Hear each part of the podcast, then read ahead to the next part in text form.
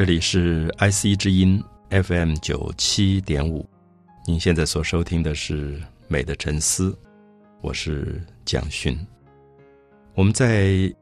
谈到梵谷的艺术经济的部分，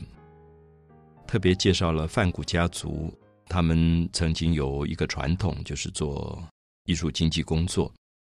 虽然我们一直强调他其实在艺术经济工作方面做得非常的成功。可是有一个声音好像一直在叫他，我觉得那个声音是他童年开始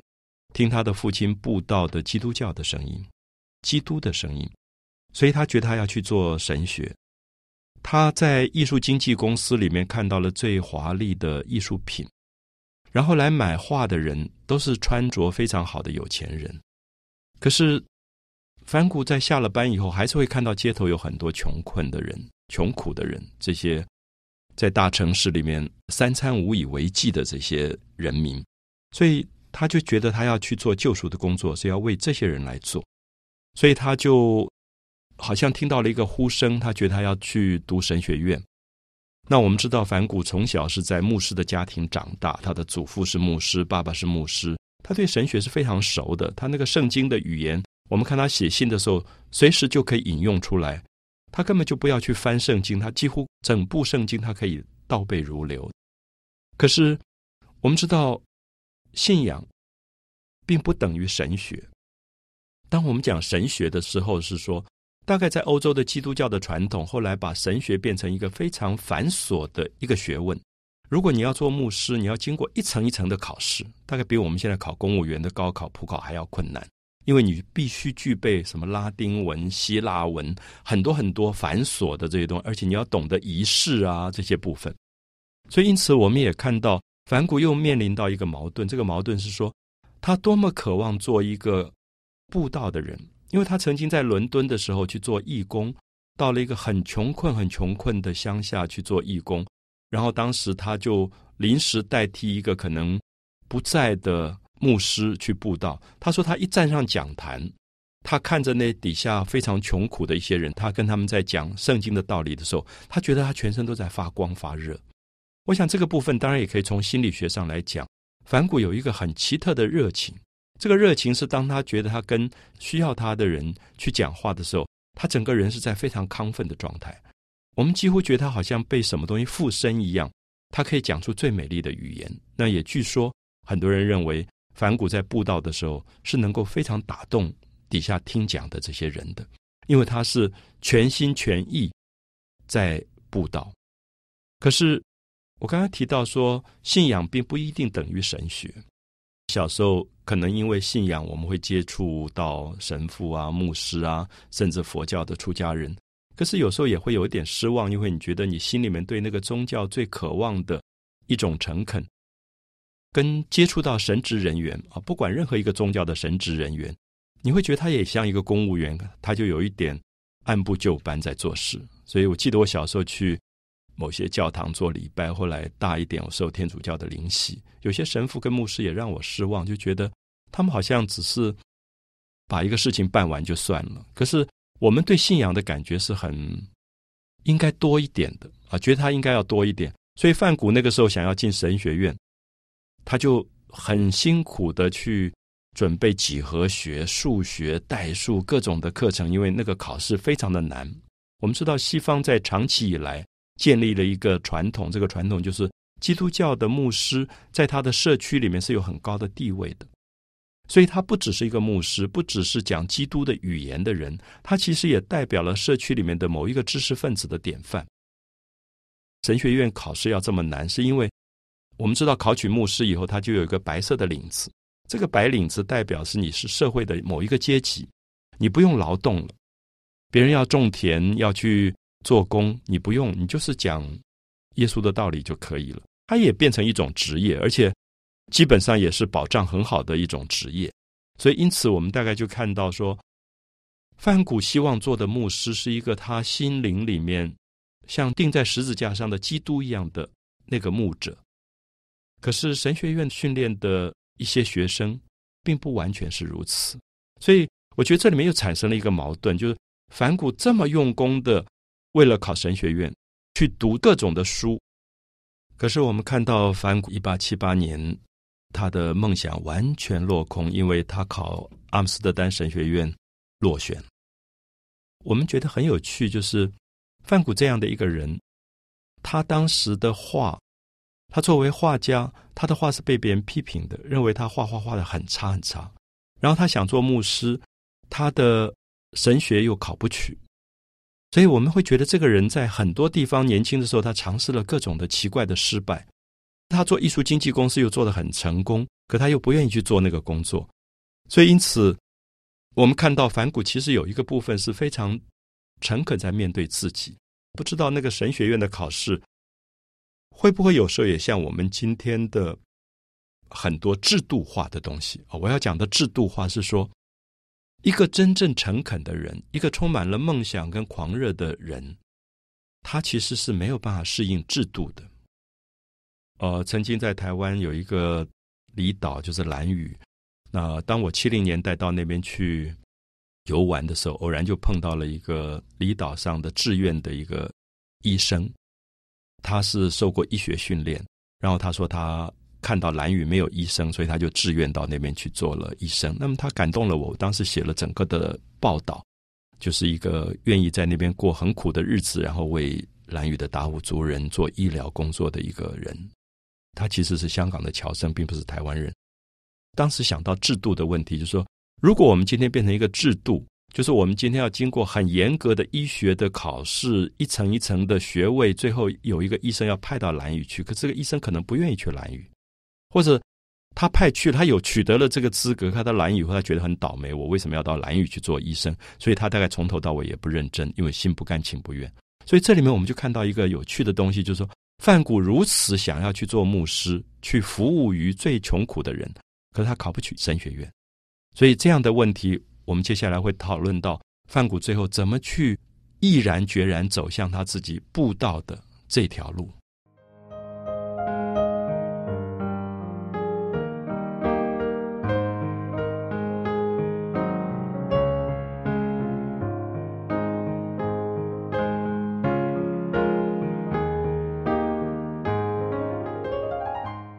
其实我自己在青少年时候读《范古传》，大概读到最动人的部分，也就是一八七八年范古神学院失败的这个阶段。我们看到一个充满了宗教狂热的生命，这么想要去最穷困的社区去为人服务，因为他觉得是最有价值的工作。可是结果他考不取神学院。范谷这样的人，他并没有放弃，他就开始写信给他所有认识的社区牧师，因为他父亲是社区牧师，所以他有很多的管道可以认识这些人，他就不断写信给他们，希望这些人可以帮助他。所以这些人也就跟他做了一些介绍，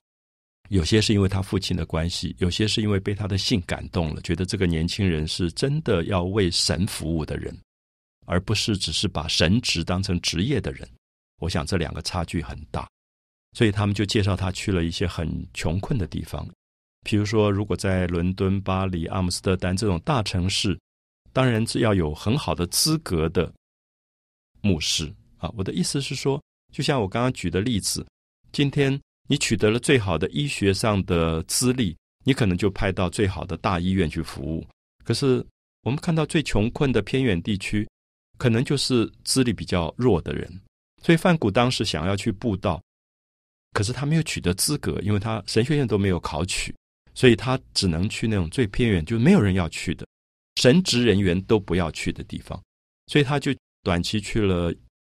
伦敦郊外的埃尔瓦兹，在埃尔华兹那边，他做了一些布道。那么后来有一个很特别的机会，他就到了比利时。我想比利时大家听到的名字可能是布鲁塞尔。这种大城市，可他去的不是布鲁塞尔，他去了一个我相信在东方很少人听过的一个地方，叫波里纳吉啊，波希纳什，波里纳吉这个地方，呃，我去过，它其实很像台湾的瑞芳，我不知道大家有没有印象，早期台湾的瑞芳就是煤矿区，啊，或者比瑞芳还要小的，我自己去过的猴洞，啊，就是在基隆河谷的猴洞，那么这种煤矿区都是最穷困的。矿工住的地方。那梵谷当时就去了波里纳吉，去了以后，他是牧师，他没有牧师的资格，因为他没有取得神学院的入学资格，甚至也没有毕业的资格，所以他等于只是一个代理牧师。可是因为这种矿工的地方太穷了，所以没有牧师要去，所以就让这种没有资格的人去做了代理的牧师。可他还是代表教会，所以因此他就穿着牧师的黑袍，那有一个白色的领圈，然后。当然，一个小小的矿工社区里面会有一个教堂，一个高高的尖顶。去过欧洲人都知道，任何一个小镇村落，你抬头就会看到有个十字架的一个教堂。那其他的房子又低又矮，里面挤满了穷苦的矿工。梵谷走进去，觉得都发臭的那个感觉。只有他自己住的教堂就是漂亮的白色的房子，因为教会代表了一个最高的地位。可是梵谷就开始觉得不对了。因为他比谁都熟读圣经，他知道圣经基督的语言是说：如果你是一个布道者，你是要担负所有人的最大的苦的。那这个被称为基督的生命，他是让自己的身体钉在十字架上的，他受了比所有人受的更多的苦。那么这个时候，反骨就会怀疑说：我如果是一个牧师，我每天看到这些矿工一大早就拿着一个铲子。整个脸上一点精神都没有，因为根本食物都吃不饱，然后就下去坑洞里面去了，去挖煤矿，可能十四个小时以后才上来。那那个时候欧洲没有什么社会福利制度，没有什么工作八小时，都是工作十二小时到十四小时。那范谷就觉得自己很可耻，他觉得这个白色的领子一点都不是光荣，这个白色的领子其实是一个耻辱。啊，我们叫做白领阶级。那如果是劳工，叫做蓝领阶级，因为他们衣服脏脏的。那么，因此，范谷在礼拜天，我们知道礼拜天礼拜是因为要礼拜神的。那么，基督教的信徒叫做主日，这是主的日子啊，上主的日子。所以这一天大家不工作，然后都在教堂来听他讲话。可是范谷带了一个白色的领圈，站在讲坛上，看着底下衣服。单薄屡烂的矿工的时候，他讲不出话来，他会觉得他很虚伪，因为他觉得他讲的基督的话，其实没有办法真正帮助这些人。所以，我们看到范谷到最后，他的行为几乎让你觉得好像疯狂一样。好，我记得我们在青少年的时候，非常非常被他感动，读到这些片段的时候，几乎都读不下去。他就脱掉了他的牧师的黑袍，拿掉了他的白色的领圈，他就拿了一。一把铲子到矿坑的洞口，呃，这些矿工都被他吓坏了，说：“哎，牧师，你来这里干嘛？你应该在教堂里面吃面包、喝咖啡的。”他说：“我要跟你们一起到矿坑里面去。”他说：“我没有下过矿坑，我不知道矿坑是什么样子。”所以大家都觉得他疯了，从来没有一个牧师、一个知识分子会愿意去做这样的事。他就跟着这些人上了一个煤车。啊，我因为犯谷的原因，我从。欧洲回来的时候，我就去了瑞芳猴洞，我跟朋友下到矿坑。我觉得我也要体会范谷做过的事情。我们知道他们那个矿工工作，它是一个有点像铁皮的车子，每个车子在里面大概坐四个人，然后就有一个缆车一样的东西下到地洞去。那刚开始你觉得还好，因为那个空气跟地面的空气没有差别。可是我们知道这个绳索一直放放放。这个煤车一直下下下到差不多要四百公尺，我下的地方是四百公尺。可是我在读传记的时候，翻谷下到的地方是五百公尺到六百公尺。大家很难想象五百公尺到六百公尺地底下多么热，空气有多么污浊，然后有多么的苦闷，然后有多么的恐惧，因为随时那个坑道会崩塌。所以范谷是真正去经历这样的生命，我觉得。这个时候，我们感觉到范谷的生命里面非常动人的东西跑出来了。我们也知道为什么他不太能够忍受在光鲜亮丽的艺术经纪公司里工作，因为他觉得他要在这么黑暗的坑洞里感觉到人性的价值到底是什么。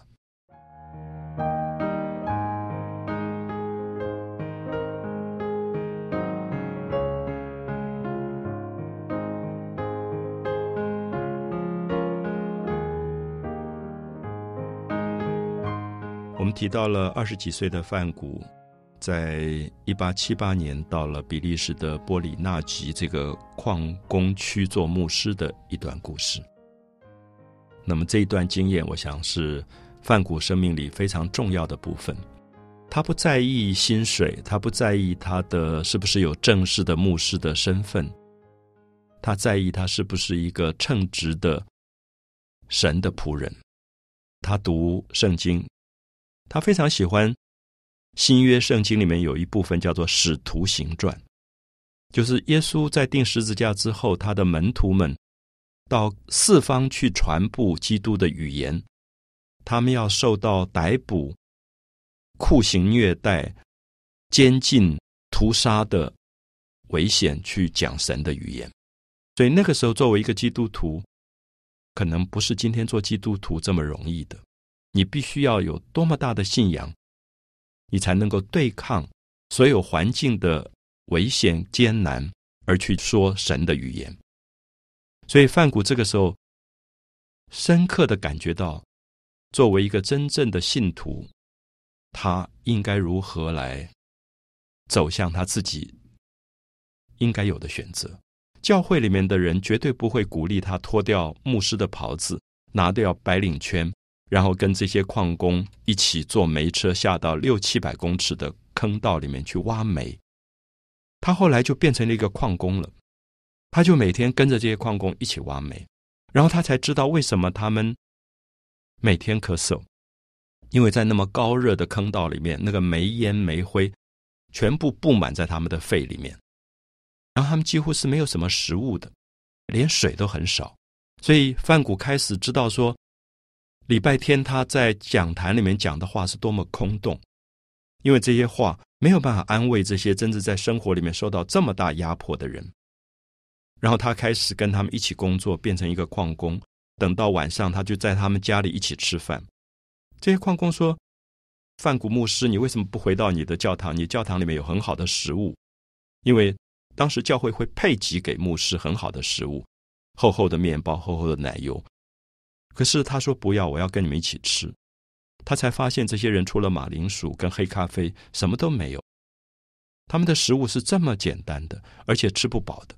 所以，范谷开始真正进到了波里纳吉以后，进到了欧洲当时最穷困的这种社区。我也要特别解释，因为当时欧洲没有社会福利，所以因此劳工没有受到保障。那么这些大的煤矿资本家把煤矿卖出去以后，他们只拿一点点的钱来养活这些工人，所以等于是工人受到了最大的压迫跟剥削。那么在这样的一个状况里，我们看到。整个的煤矿的矿区的安全设施也可能长期不做更新、不做改善，所以常常发生矿灾。我们知道地底下六七百公尺的坑道会发生瓦斯爆炸的，经常发生瓦斯爆炸，所以范谷常常会从他的教堂冲出来，然后去救助所有的这些矿灾里面受灾的这些工人，替他们包扎，因为社区里面竟然没有医生。所以这个时候，我们就看到范谷一步一步进到了这个社区，感受到生命受到最大的困境的时候的那种痛苦的感觉。所以范谷后来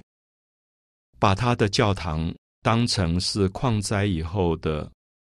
这些病人的收容所，因为社区里根本没有医院，也没有护士，也没有医生，所以这些可能被压断了腿、压断了手的矿工。范谷就说：“把他们抬到教堂，因为教堂是唯一宽阔的空间，他就变成一个临时的救难所。他看到很多的血流不止的病人，他就把自己的衬衫撕成一条一条的，帮他们去包扎。然后这个时候，他就发现说，这些矿工的太太们或者亲戚们，他们就彼此在帮助。然后他们也跟范谷讲说：‘牧师，你知道，只有穷人帮助穷人。’他说这样的灾难。”隔一段时间就会发生，隔一段时间就发生。可是没有人去改善这个环境，也没有人在意他们的受伤或者死亡。有很多人就是死亡了。所以范谷在这样的状况里，深刻的体会到所谓的信仰的价值是什么，也知道说基督当年留下的许许多多的训示，真正的原来的意义是什么。可是很可能已经被教会所改变了。我自己跟很多朋友提到，说我当初在读中学的时候，读了余光中先生翻译的《范谷传》，读到这一段时候，热泪盈眶的记忆，就是有一次巨大的矿灾之后，范谷看到了这么多的无依无靠的工人，他就回到他自己的教堂，把他仅有的食物、面包、面粉以及他的衣服全部拿出来，一份一份分给当时受灾的。这些工人就分到他们家，自己一无所有，就是全部都没有了。所以，因此，我想这是我们应该要了解的范谷。范谷如果后来变成一个了不起的伟大的画家，我觉得这个时候我们已经看到他生命里面有非常奇特的、别人没有的一种狂热的精神。只是他现在表现的不是在艺术上，而是在宗教上。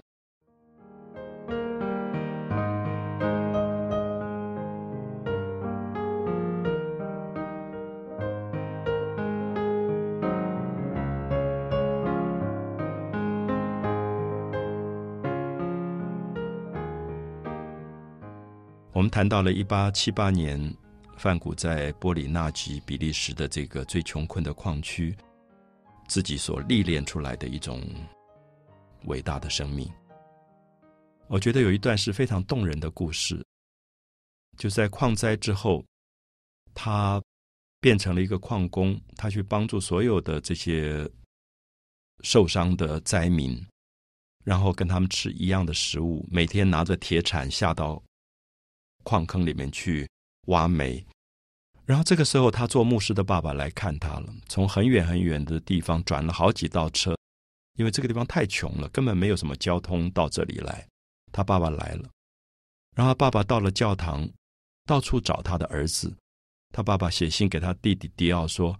我已经不认得我的儿子了，因为他没有办法想象他的儿子做了牧师，怎么变成一个工人了。”这个时候。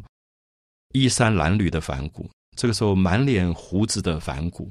然后脸瘦的不像话的反骨。我有一个印象，我觉得钉在十字架上的基督是这个样子的，啊，就是因为他担负了当时所有人的苦，所以他其实不是一个光鲜亮丽的牧师的样子。所以我觉得这句话是最动人。他爸爸跟别人说：“我竟然找不到我的儿子。”因为他的儿子其实已经变成了一个矿工，那么因此，我想这个部分，我觉得是范谷最重要的一个洗礼。我们说他在十六、十七岁时候进到古比西艺术公司，他训练了艺术上的知识。可是这一次在波里纳吉的矿工做牧师，是真正生命的洗礼。如果有一天他要走到艺术创作上，我们知道艺术创作。真正重要的不是技巧，是对生命的爱。在艺术史上，所有留下名字的大艺术家，都是因为他对生命有超乎常人的爱。那个燃烧的光亮才会使人动人。所以，范谷这个时候表现的正是一个最狂热的宗教情操。他是身体力行着基督的语言。所以我常常会觉得。以范谷这样的例子来看，一个被神学院排斥在外的年轻人，其实他是真正基督的仆人。看到西方在文学里常常在讲这样的话，说啊，我们说二十一世纪，耶稣重来人间了，然后他在我们的面前，不晓得大家能不能认得出他。所以我的意思是说，范谷。非常像耶稣重来人间，他非常像基督重来人间。可是他不知道，大家觉得他是一个疯子，因为当时的人都觉得说，明明有这么好的生活可以过，明明你可以坐在教堂里面养尊处优，你只要礼拜天讲一些美丽的话，带大家唱唱圣诗就好了，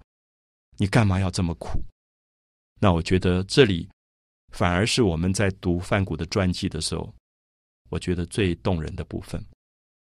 所以，因此我们看到范谷后来被教会开除了，这是大家绝对意想不到的结果。开除的原因是因为范谷太不像一个牧师了。因为我们刚才已经讲过，教会有他教会的制度，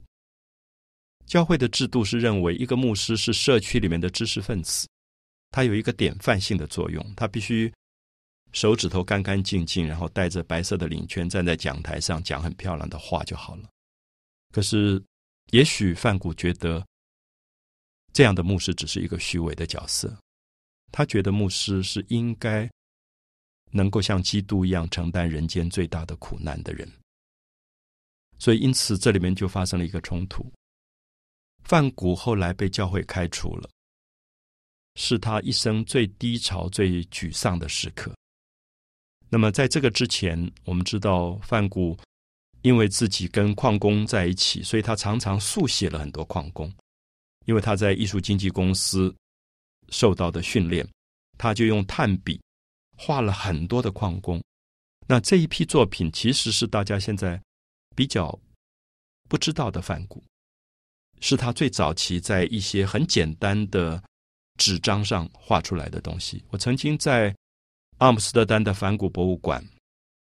以及另外一个库拉穆勒的梵谷博物馆看到这一批作品。那么，我觉得是非常动人的作品，因为梵谷看到这些矿工每天挖煤挖煤以后。长期的人在重劳动当中，他的肢体会变形，指节会变得很大，那个手指会变成不像人的手指。然后因为不断的铲煤，然后去扛那个煤，所以他们的背全部都是弯的，都是驼背的。然后那个臀部会变得很大，然后整个身躯会变形。那么这些画作，当时范谷有一次拿给他们家族里面有一个。蛮成名的，他的堂哥，一个艺术家看，他后来被教会开除以后，他就很想走艺术创作的路，他能不能做一个画家？那做画家虽然不像牧师是他第一选择，可他觉得至少可以用绘画来表达这些矿工的痛苦，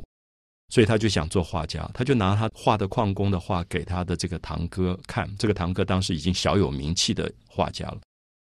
这个堂哥看了以后，就有一点为难的跟他说：“我觉得你还是不要画画吧，你完全不懂解剖学。解剖学是什么？解剖学就说，今天如果有一个画班美术系，他们会请一个模特儿坐在那边，然后我们来素描的。那我们知道，通常请的模特儿都是那种三围很好、身材很漂亮的。所以他讲的解剖学就说，他觉得反骨画的很多人体不合那个解剖学的比例。”可是反谷回家以后，在日记里面讲了一些话，我觉得是非常值得我们今天从事美术工作的人参考的。他说：“虽然我的堂哥这样子劝诫我、警告我说我不适合做画家，可是我想起来，我跟这些矿工在一起，我自己也亲自挖过煤，他们的身体的的确确真的是这个样子的。”他说：“他们不可能是那些歌星的身体，他不可能是模特儿的身体。”走伸展台的身体，他们的身体是在长期的辛苦的劳动里面已经变形了，所以因此，我想这个时候我们就看到为什么梵谷后来会变成一个好的画家，而他的堂哥没有变成一个好的画家，因为永远在画光鲜亮丽的模特的画家不会变成好画家，真正面对生活、面对人的真实性的，才会变成好的画家。